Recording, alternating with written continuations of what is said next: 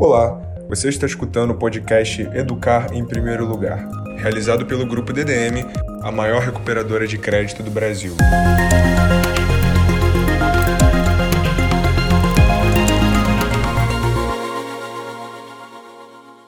Olá, ouvintes do DDM Cast. Hoje, no dia 22 de fevereiro, estamos iniciando o nosso projeto de conversas e debates com grandes nomes do mundo educacional e empresarial.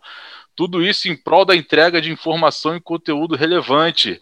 E nesse primeiro episódio abordaremos o tema Perspectivas para a Educação em 2021, ano que consagra previsões feitas no ano de 2020, sendo uma delas a grande transformação para o ensino remoto e o início eminente do ensino híbrido. E para, para agregar nesse assunto, convidamos nada mais, nada menos do que o Dr. João Roberto. Tenho aqui uma lista gigante só para poder mostrar quem é o Dr. João Roberto. Então, ó, só para que os nossos ouvintes possam entender com quem vamos falar. Doutor João Roberto, ele é fundador e presidente do Instituto de Pesquisas e Administração da Educação, diretor da Confederação Nacional dos Estabelecimentos de Ensino, representante do SEMERGE, coordenador do Instituto de Liderança e do Instituto Melvin Jones, ex-presidente da Associação Brasileira de Tecnologia Educacional, ex-diretor da Associação Brasileira de Educação à Distância, ex-presidente da Associação Brasileira de Direito Educacional, autor de diversos livros e trabalhos científicos editados em formas de e-books e convencionais nas áreas de educação à distância, administração da educação e direito educacional, editor da Revista Brasileira de Educação à Distância, Revista do Direito Educacional, Administração da Educação e Atualidades em Educação. Até cansa. então, doutor João Roberto, primeiramente gostaria de agradecer. Seja muito bem-vindo ao DDM Cash. É uma honra ter o senhor, o senhor aqui conosco, saber que, que uma personalidade que já fez tanto pela educação no Brasil e ainda faz, está aqui dando o seu tempo precioso para a gente poder conversar e trazer melhor da informação para os nossos ouvintes. Muito obrigado a você pelo convite, todos os dirigentes e participantes da DDM. É realmente um prazer a gente poder ter convivido esses anos todos no campo da educação e nós, como brincamos, já sobrevivemos a 30 ministros da educação ao longo dessa caminhada nossa profissional é, que começou em 1973 com o Instituto de Pesquisa e Administração da Educação, já tivemos 30 ministros da educação. E tivemos é, realmente sempre que nos adaptar a essas mudanças que ocorreram no país e agora temos essa mudança aqui no mundo inteiro em função da pandemia. Mas eu acho que é realmente um momento de se refletir com novos caminhos e esses novos caminhos dependerão muito do cenário de, das administrações, das gestões institucionais. Mas queremos realmente agradecer, em primeiro lugar, a vocês e dizer que todo esse cenário vai depender muito, principalmente, dos fatores internos das instituições de ensino, porque os fatores externos são de perspectiva de melhora, toda uma pandemia vai gradualmente vai transformar numa endemia, segundo todos os estudos científicos, e uhum. que nós já estamos voltando a esse novo é, normal, e diga-se passagem, não vai ser um novo normal para todos, é um normal para quem já era normal. Quem não é né, normal, não teremos um novo normal. É, já um, pouco entrando nesse, nesse assunto que não tem nem por onde fugir, né? Tem que falar muito sobre essa adaptação que as instituições tiveram que, que correr, né? mais as instituições de ensino fundamental, já que muitas instituições de ensino superior já, já usavam o EAD como, como forma de ensino e agora também o, o híbrido. É, gostaria que o senhor pudesse falar um pouquinho referente até, até os benefícios que isso trouxe para o mercado da educação à distância, para o mercado da, da educação híbrida, como é que o senhor vê, enxerga esses benefícios nessa caminhada em 2021? Então, nós vemos com muito bons olhos. Nós, na realidade, fomos os. É, o Instituto de Pesquisa e Administração da Educação foi um dos primeiros a trazer os, realizar os encontros nacionais de educação à distância. e depois transformados em congresso e ajudamos a fundar a Associação Brasileira de Educação à Distância e passamos realmente nesses anos caminhando muito numa luta de trazer a credibilidade da existência da educação à distância. Conseguimos, o mundo inteiro já tinha resultados positivos e a educação à distância não é uma coisa nova, ela começou no mundo em 1830, é, na Suécia, e trouxe realmente uma ramificação, chegando ao Brasil no ano de 1900, já tínhamos uma primeira escola para o ensino por correspondência naquela época. Uhum. É, essa história toda fez com que tivéssemos é, ganhos competitivos. E ao longo desse período, o governo foi recuando nas resistências. E hoje temos o governo como um semi-aliado uhum. para o desenvolvimento da educação à distância no ensino superior.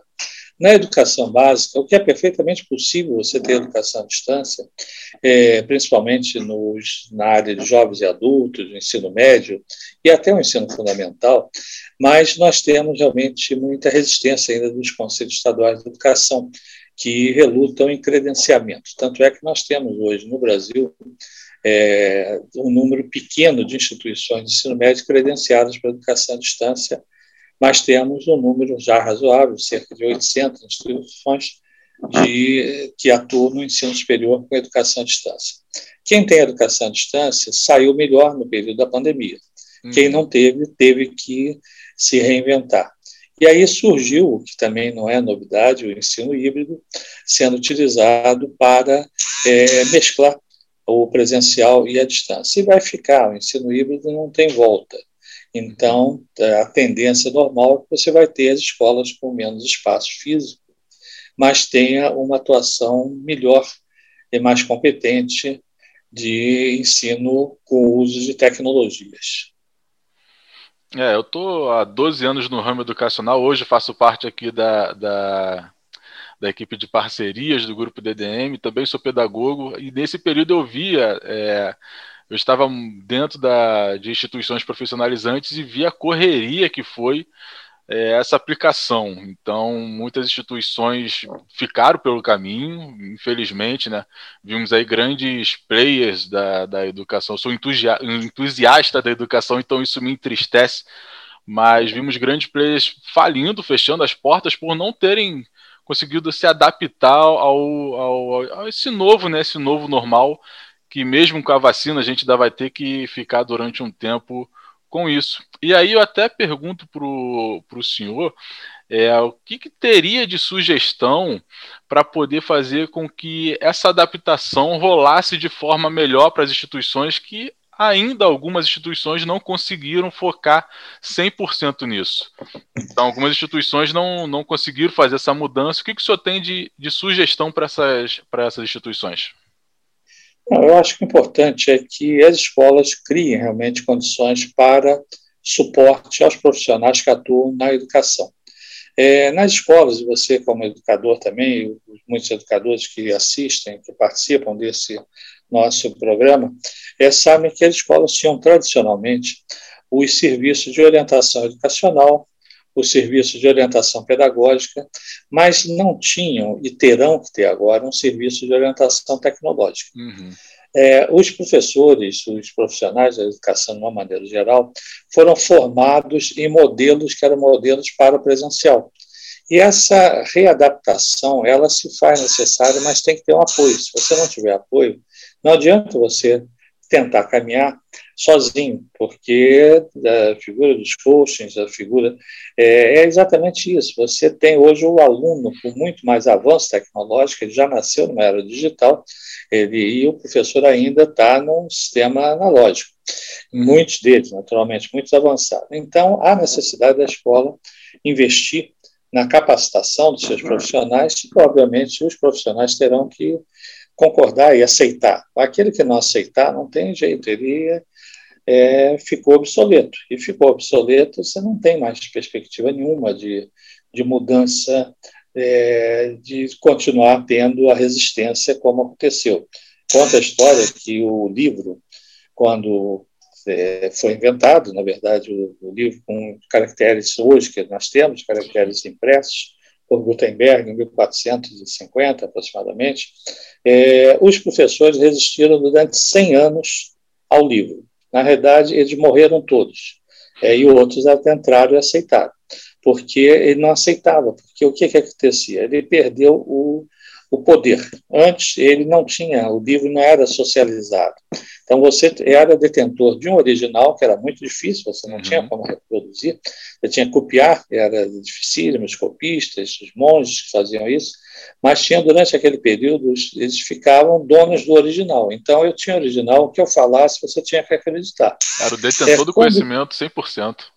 Exatamente. Então, quando Gutenberg desculpe ter, mas esculhambou essa realidade, é, disseminando o livro impresso em grandes quantidades é, para todos, é, aquele que tinha o poder perdeu o poder, e ele lutou contra, mas acabou a história contra e foram 100 anos, e na verdade não foram adaptações, foram substituições. E assim também acontece hoje.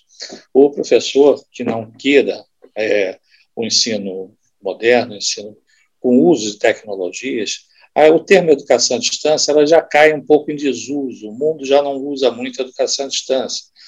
É, já tem 50 sinônimos para educação à distância. Uhum. Educação ao longo da vida, educação mediado com computador, mediado com, com, tecnologia, outros termos, mas, na realidade, é a mesma coisa, é educação sem a presença física no, no cara a cara. Isso vai acontecer, já acontece, se você aprende muito mais tendo flexibilidade do que tendo a necessidade de estar fisicamente em sala de aula. E esse é o grande, a, o grande desafio, você aceitar essas modificações. E é óbvio que os dirigentes terão que ter outras medidas é, nesse compartilhamento de decisões. É, e além disso, da, de quem já é aluno ter que se readaptar junto com as instituições, é, temos agora o caso também da LGPD, né? Que tipo, a instituição vai mudar um pouco também a sua forma de captação e a sua forma de detenção dos dados dos alunos.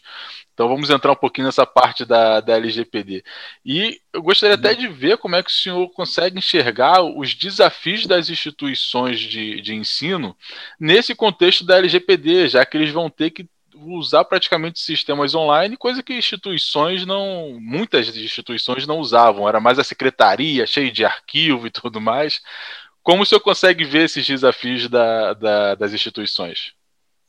Não, eu acho que isso é muito bom, eu acho que tem que organizar mesmo o sistema, porque os dados são dados reservados. Você, no momento que você passa os dados para um, um, uma escola, passa, a família passa esses dados, são dados, são dados sigilosos. E só que os sistemas não acreditavam muito que isso fosse vingar. E no mundo inteiro isso está acontecendo com pesadas é, multas, consequências que vão levar à inviabilização de muita escola que relaxe nesse aspecto. Então, o que a gente vê é que acho que está muito certo, o governo está muito certo em, em apertar o jogo e fazer, inclusive, essas multas que já estão as autoridades, a autoridade é, de proteção de dados já está nomeada. É, nós temos, inclusive, uma participação pela Confederação Nacional do Estabelecimento de Ensino, num grupo de trabalho das confederações patronais, que são 10 no Brasil, é, para trabalhar em conjunto nessas normas. Agora, o que precisa ter é a escola tem que ter um profissionalismo. Não adianta você chegar, pegar um menino uma menina despreparada é, dá os, um acervo para controlar, porque isso tem falha, o sistema tem falha. Estamos acabando de assistir aí uma falha de vazar milhões de dados e que tão, vão ficar procurando isso muito tempo, penalizar algumas pessoas, mas os seus dados foram vazados. Uhum. Eu acho que a escola terá que ter um processo de competência, terá que muitas vezes terceirizar isso para empresas sérias, empresas que saibam trabalhar, para poder evitar é, esses dados. E você tem que convir que o número de escolas é o número de escolas pequenas e médias é muito grande. Uhum. Se você me permitisse, eu queria só comentar rapidamente. Por favor. Hoje, no Brasil, nós temos, vamos olhar a escola particular, tá? porque a escola pública não é muito o afeto a esse momento de, de debate. É, nós temos hoje no Brasil 43.600 instituições de ensino privadas. 2.200 instituições de ensino superior e 41 mil escolas de educação básica, envolvendo infantil, fundamental, médio, é, nesse conjunto. E nós temos aí, nesse conjunto, nós temos 7.700 escolas que têm menos de 50 alunos. São uhum. microescolas. Nós temos 19.800 escolas que têm 51 a 200 alunos. Então, se você pegar esse conjunto de 18% mais 49, 48%, é a grande totalidade, a grande parte das escolas que tem no, no Brasil. É, na faixa de 201 a 500, nós temos 9.600. E as médias e grandes escolas, vamos chamar média de 500 a 1.000, nós temos 3 mil escolas e mil escolas tem 970 escolas têm acima de mil alunos. Uhum. Então, o grande problema é exatamente da escola pequena, a escola da micro pequena escola, Exato. que é o grande universo, que normalmente não se acostumou a profissionalizar e não se acostumando, ele faz na base do arquivo velho, do, uhum. do, das listas do computador desatualizado, sistemas, e vai fazendo a sua educação, mas deixando realmente um rastro de grande perigo com, em função da lei de proteção aos dados. É, acaba não tendo também o, o, o, poder de investir numa, numa tecnologia e, e é bom até, foi um, uma das falas do senhor, de terceirizar mesmo o serviço, colocar isso na mão de, de, de especialistas.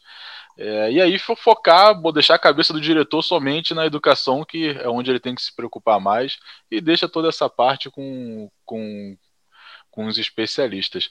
Até em uma de, da, da, de suas falas, é, deixei aqui separado um trechinho que se refere ao, ao artigo que o senhor escreveu no final de 2020, que fez aquele levantamento de, do, do ano de 2020.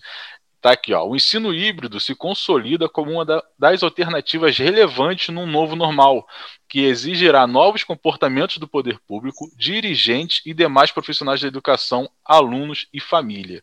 Baseado nisso, é, como é que o senhor tem visto a adesão, que já está até em prática, do ensino híbrido? Olha, a... primeiro as pessoas não sabem bem ainda o que é, é ensino híbrido.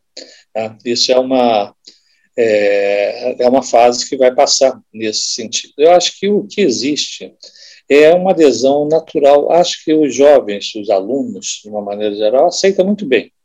O que não aceita muito bem, às vezes, é o pai do, da criança que está na escola, porque da escola de educação básica. Existe, é, por exemplo, tem muita escola que tem que ter dever de casa. Uhum. Porque aquilo é, como a gente brinca, chamando a vingança do pai, certo? O pai passou tendo, na sua época de escola, tinha que ter dever de casa, trabalho de casa, estudar em casa tal. Isso aí não, não é mais o mundo de hoje, Exato. certo? Agora, o pai quer que você tenha, tenha o computador ligado, com a câmera ligada, para ele ver se o aluno não está saindo da frente da, da escola. O que, que isso interessa? Não, é uma utopia você tentar querer. Nós estamos aqui, por exemplo, com a câmera fechada. A gente poderia estar com a câmera aberta. Não quer dizer que eu falando com você pela rádio é que vá, que não sou eu nem é você. Certo? Então, nós podemos abrir a câmera aqui, fazer um videocast, em vez de fazer um, um podcast, podemos. Certo? Agora, por quê? Porque para ver se é você, tem gente que ainda tem escola, que quer que o aluno ponha uniforme para ficar em casa de uniforme participando de uma aula virtual. Entendeu? É o tipo de negócio que é, chega a ser risível. É, mas chega a ser risível, mas ele quer que ponha, mesmo que tenha a camisa. Depois ele pode estar de short, de, de roupa de pijama, de chinelo, mas ele tem que estar lá com a camisa, com a câmera ligada, quatro horas tal. Isso é uma teimosia que existe, mas porque o pai às vezes quer, porque o filho pode estar escapulindo, pode estar saindo e tal. E o que, que uhum. interessa? O que interessa é que ele saiba. É, nós estamos atendendo uma consulta há tempo de uma instituição, há pouco tempo. É, e se o, se o aluno for cego, para que, que ele vai ficar com a câmera ligada? Hum. Então, nós temos que pensar, ou seja, a mudança física, a mudança comportamental depende da mudança mental, certo? Se nós não tivermos uma mudança mental, nós não vamos resolver a pandemia, vamos continuar tendo, vamos para a festa, vamos fazer o carnaval, vamos fazer o, o baile funk, vamos é, viajar e fazendo todos, e depois os outros vão morrendo. Hum. Então, ninguém espera que ele morra, espera que os outros é, morram. Mas o que nós temos que convir é que nós teremos realmente ainda um período de adaptação ao ensino híbrido. Sim. E esse ensino híbrido, eu até acho que esse termo ele vai acabar, porque educação é educação. Você não tem, eh, toda a história mostrava as fases. Nós temos no início de, dos anos, no início do século passado, nós estamos na fase da instrução, ou seja, o termo usado era instrução. Então, o professor instruía o aluno, tal. depois passou para ensino, que é também unidirecional, depois passou para educação, e hoje vivemos na era da aprendizagem. Então, eu aprendo com meu neto, meu neto aprende comigo, nós estamos em um caminho de mão dupla. E o ensino híbrido, ele também vai acabar nesse sentido, porque a aprendizagem ela se faz de qualquer forma. Nós estamos aí com o movimento, inclusive já chegando ao Brasil, das escolas é, em ambiente aberto, ou seja, você não precisa mais ter sala de aula. Sim. A Europa já faz isso muito bem, uhum. e o Brasil começa a ter esses modelos também.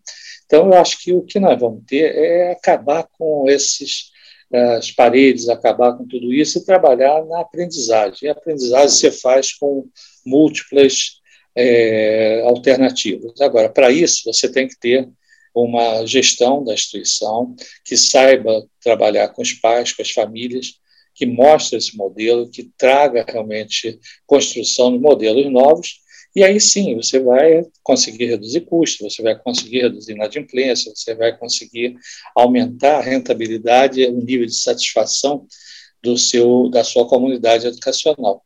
E se aquela comunidade não aceitar isso, vá trocando a sua comunidade, vai trocando, porque é, realmente, do contrário, é, a escola vai fechar. E a escola que vai fechar, na verdade, é a escola que já estava fechada, já, já era uma questão que ele não estava conseguindo fechar. Agora, sobrevivendo. É, é, na realidade, é o tiro de misericórdia. A razão para a instituição que já estava falida, que já estava com modelos ultrapassados, Sim. aproveita a oportunidade e diz: olha, em função disso, estou acabando com a minha instituição. Mas, na verdade, ela já acabou, ela já tinha acabado. Ela só não, ela estava numa sobrevida esperando um milagre que, na realidade, não se administra através de milagre, se administra através de competência e de capacidade dos seus dirigentes, dos seus professores e, consequentemente, da comunidade educacional. Sim, até um pouco nesse gancho do ensino híbrido, é, finalzinho de 2018, 18, 19, eu estava como gestor acadêmico em uma instituição e nós já estávamos começando a aplicar o sala de aula invertida, que é praticamente um híbrido, onde o professor já enviava conteúdo para o aluno antes em vídeo, em podcast, PDF, e invertia, fazia com que o aluno já viesse com o conhecimento para dentro da sala de aula, ele colocar aquilo em prática. Então, o que até tira aquele, aquele que nós conversamos, que o aluno ele aprendia na sala de aula e ia para casa fazer o trabalho. E aí, quando ele chegava em casa para fazer o trabalho, ele não tinha nem com quem tirar dúvida. Então, essa parte do, do, do, ensino de sala de aula invertida também foi um belo gancho para o ensino híbrido, onde as pessoas vão ter que correr mais atrás do, do conhecimento e colocar em prática com o professor. É, algumas, alguns países, por exemplo, já adotam. A França, a França é um bom modelo nesse sentido. O que, é que você vai estudar amanhã? Você vai estudar o assunto do dia. Qual é o assunto do dia? É o assunto que está no jornal, certo? Então, é, não adianta você dizer, amanhã, por exemplo, tivemos lá, infelizmente, a, as torres gêmeas foram derrubadas. Tal. Não, aquele dia você não vai estudar aquilo, aquele dia é dia de estudar a história romana, de Roma. Entendeu? Não tem qualquer interesse. Você tem que trabalhar, e aí você tem que ter o professor com competência e ter meios de acesso para ele estudar Exatamente. o assunto do dia. Então, ou seja, você pode, em função do, do jogo que aconteceu ontem, tal, você pode estudar matemática, física, química, pode estudar é uma série de coisas, geografia, tal. As coisas do dia a dia dele. Exatamente. Então você você pode realmente fazer essa adaptação. E o que, que te dá mais prazer? O que, que você, por onde você começa seu dia? Você começa por aquilo que te dá mais prazer. Não adianta você começar pelo que é mais enfadonho, aquilo você deixa para o final. Uhum. Mas você não, você tem que colocar primeiro tempo é aula de matemática, segundo tempo educação física, terceiro tempo história, aí sai o menino suado da quadra, vai estudar história para depois ter matemática, então isso acabou. Você tem que ter é, condições de mobilidade e, obviamente, volto a colocar, você tem que ter um processo gerencial da escola competente e ter profissionais que saibam é, como buscar o acesso. Ninguém é detentor do conhecimento. É, conhecimento é um bem público. Então, você não é detentor mais do original. Você tem que buscar é, na, no mercado, buscar no, no cenário o que, que poderá realmente ser o seu suporte para o funcionamento. E acabar essas coisas que, que hoje ainda tem a cultura de você ter a prova, você ter é, da frequência, tudo isso uhum. são coisas que vão acabando com rapidez no mundo moderno. E quem não aceitar vai acabar quebrando mais rapidamente. Infelizmente. E aí o cara tem que correr atrás e. Infelizmente ou felizmente. Né? Ou felizmente, né? Que aí abre, abre para quem realmente está mais preocupado com a, com a educação e não somente com. A felicidade de uns, às vezes, é a desgraça de outro. Né? Então, Exato. Então, essa oportunidade, e a oportunidade e ameaça andam juntos. É, é só você saber é, de como você vai olhar. É isso aí. Infelizmente estamos aqui terminando. Poderia ficar aqui horas e horas. Tem conteúdo para extrair do Dr. João Roberto. Infelizmente ou felizmente. Ou felizmente. Também, né? é, gostaria muito de agradecer aí a, a, sua participação, dizer que foi, foi uma honra. É, abro agora um espaço para poder dar o seu último recado para quem está no, nos ouvindo nesse momento.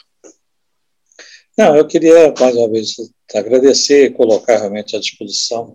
Eu acho que tanto o IPAI quanto a DDM são entidades parceiras nessa caminhada e dizer realmente que está se trabalhando muito com essas perspectivas de inovação. A inovação nos processos gerenciais é fundamentalmente importante. Nós temos tido é, investido bastante nesse caminho e entendemos realmente que o mundo está dividido em dois grupos: o grupo dos que são ágeis e o grupo dos que já morreram. Então, não existe meio termo. Ou você come poeira ou você faz poeira. Então, aquelas instituições ficam pensando muito o que, vão fazer, etc., estão engolidas. E, na realidade, nós sempre colocamos não é, que você ser ágil não é ser precipitado, mas você tem que ser rápido nas suas tomadas de decisão, com competência e tendo naturalmente que se valer dos mecanismos, dos apoiadores, dos parceiros que você possa ter nessa caminhada. O IPAI e a DDM estão juntos aí de todas as instituições nesse processo de desenvolvimento da educação de qualidade no Brasil e no mundo. É isso aí. Então, aproveitando também dizer que nós do grupo DDM como empresa, nós temos várias instituições de ensino que são parceiras já do grupo DDM. Damos apoio necessário para que todas as instituições consigam se adaptar nesse novo normal, tanto na parte da gestão financeira, na parte da cobrança, na parte até mesmo da captação. Então deixamos também aqui nosso, nossos canais de comunicação completamente abertos para aqueles que querem fechar parceria conosco e dizer que foi um mais uma vez, um grande prazer conversar com o Dr. João Roberto. Essa foi a nossa primeira edição do DDM Cash Educar em Primeiro Lugar. Abraço!